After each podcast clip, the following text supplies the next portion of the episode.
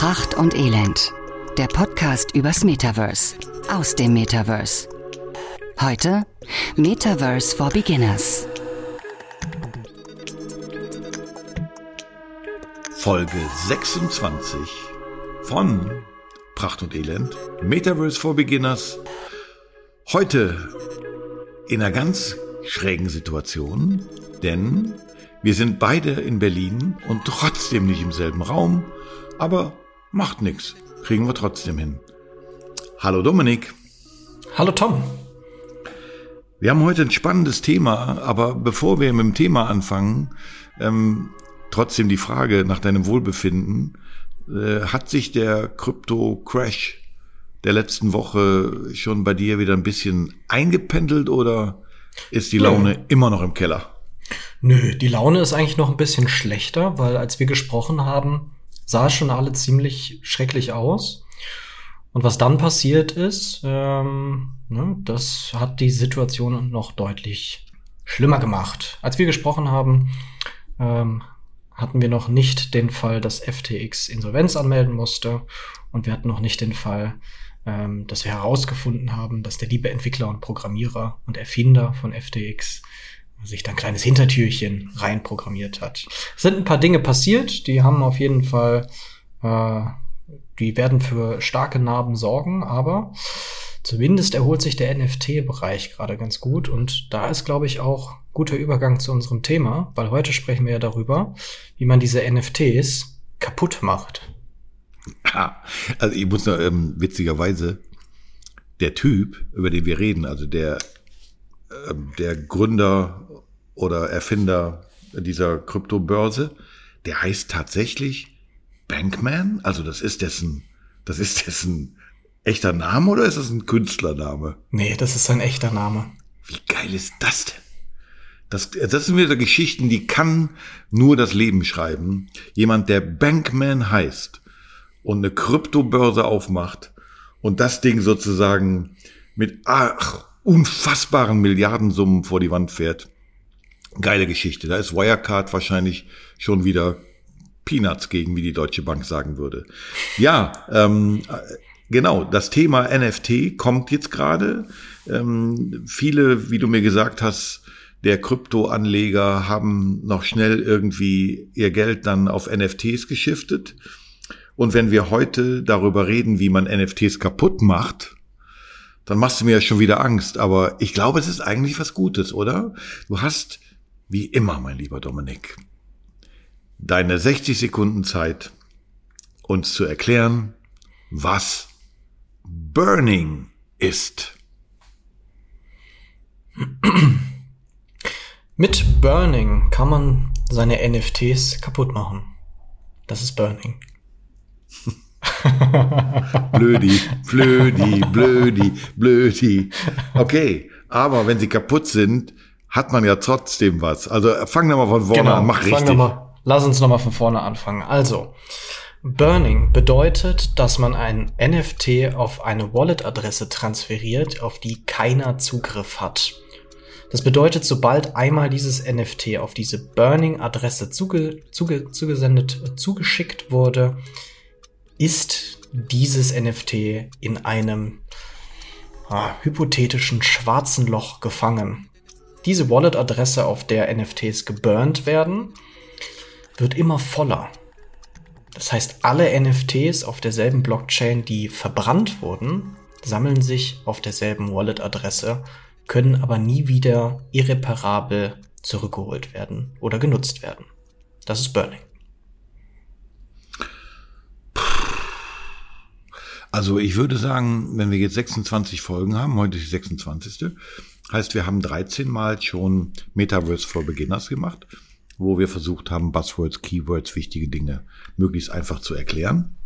Das war mit Abstand die beschissenste Erklärung, die du bisher abgeliefert hast. Es mag an deiner schlechten Kryptolaune liegen, aber Warum bitte sollte ich denn ein NFT zerstören, es auf eine Wallet packen, die immer voller wird? Irgendwann wirst du mir erklären, dass sie deswegen zusammengebrochen ist oder unfassbare Energie verbraucht. Warum sollte ich ein NFT burnen? kläre ich sehr gerne auf. Zum anderen versuche ich es auch noch mal ein bisschen simpler und einfacher zu erklären, was da wirklich genau passiert. Du kaufst dir ein NFT. Um dir ein NFT zu kaufen, benötigst du ein Wallet. Jede Person, die ein Wallet hat, hat eine eigene Adresse. Die ist so ein bisschen kryptisch. Die kann ausgetauscht werden durch eine Domain, die in diesem Crypto-Space drin vorkommt. Also zum Beispiel tominloma.eth, wenn wir jetzt mal über Transfer äh, auf der Ethereum-Blockchain sprechen.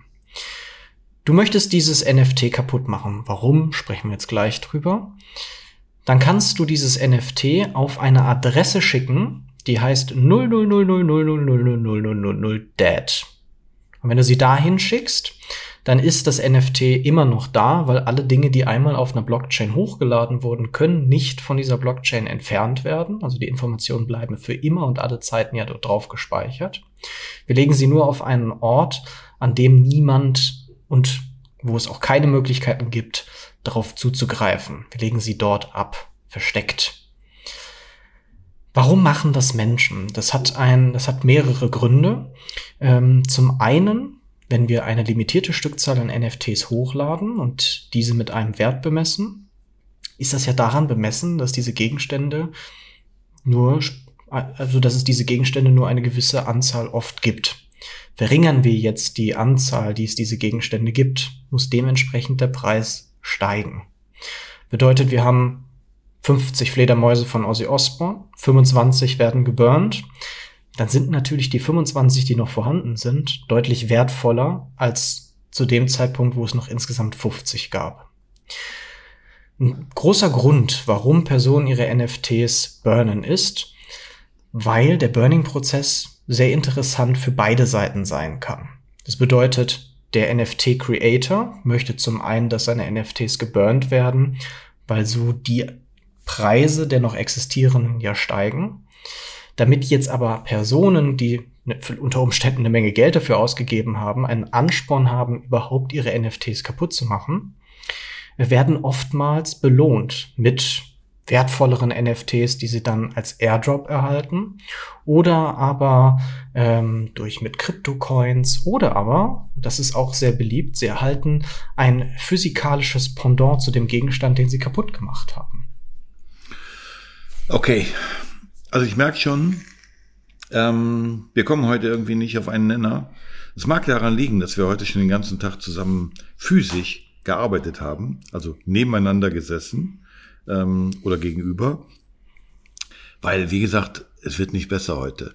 Ähm, ich hab's nicht verstanden. Ich will's auch nicht verstehen, weil das, was du zum Schluss so en passant gesagt hast, das würde ich wirklich gerne so als Fazit der Erklärung des Burning-Prozesses nehmen, nämlich, dass als alter Marketing-Heini, wie ich es bin, für mich das Burnen eines NFTs einen äh, eklatanten Mehrwert in der Marketingkommunikation, im Community Management und im Anreiz, überhaupt ein NFT zu kaufen, ähm, hat oder dass der darin steckt, dieser Wert, weil ich eigentlich das NFT nur kaufe, um an dieses limitierte physische etwas zu kommen. Also ein schönes Beispiel, was mir gerade präsent ist, sind die Mattel Hot Wheels. Ich weiß gar nicht, ob das heute noch wirklich so Hype ist, wie es das vor 10, 20, 30, 40 Jahren war. Das gab's in jedem Kinderzimmer. Und diese Hot Wheels sind legendär. Und äh, Mattel hat halt im letzten Jahr eine Serial One rausgebracht. Ähm, Serial 2 ist äh, in der Pipeline und hat wirkliche Sammlerstücke aus dieser Zeit mit NFTs, also mit digitalen Sammelkarten versehen.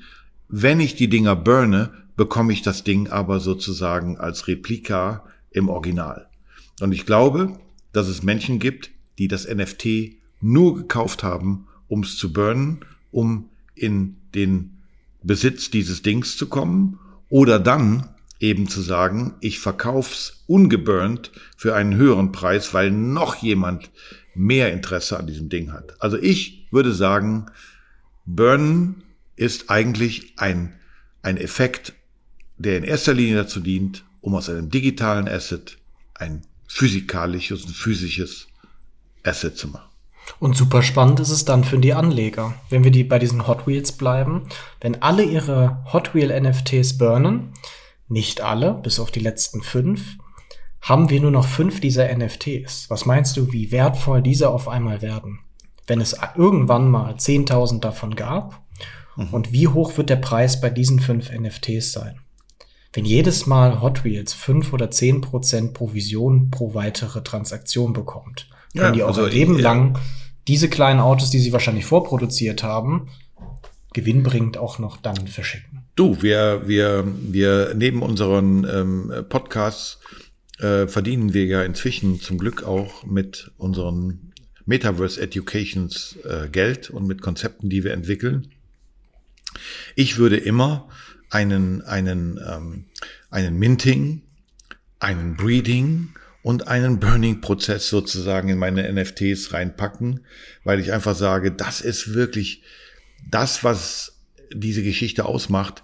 Es wäre so, als wenn Dali ähm, 100 Drucke von irgendeinem Kunstwerk gemacht hätte, hätte sie handsigniert und man wüsste, die zerstören sich nach und nach selber oder irgendjemand zerreißt sie und zum Schluss weiß ich, ich hab, hatte sowieso nur ein Ding, was es hundertmal gab, aber jetzt weiß ich, es gibt nur noch fünf. Und dann würde ein solcher Druck oder ein solches Dali-Bild natürlich exorbitant im Wert steigen.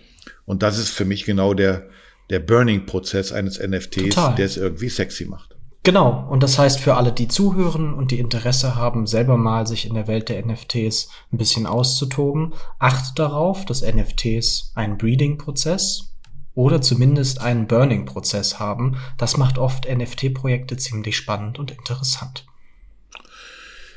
Okidoki. Dann wünsche ich dir äh, einen schönen Abend in, in Berlin. Ich Entschuldigung, muss auch das wieder sagen, es ist ja ein Real-Life-Podcast. Ähm, du sitzt ähm, tatsächlich in einem Hostel in Friedrichshain, Berlin-Friedrichshain. Und wir haben eben über die Sauberkeit dieses Hostels gesprochen. Wir nennen keine Namen. Aber um vielleicht einfach klar zu machen, dass wir beide mit dem Metaverse nicht nur keine Millionäre geworden sind bisher, sondern im Moment auch eher in Hostels leben. Schönen Abend im Hostel. Dir auch. Mach's gut. Ciao, ciao.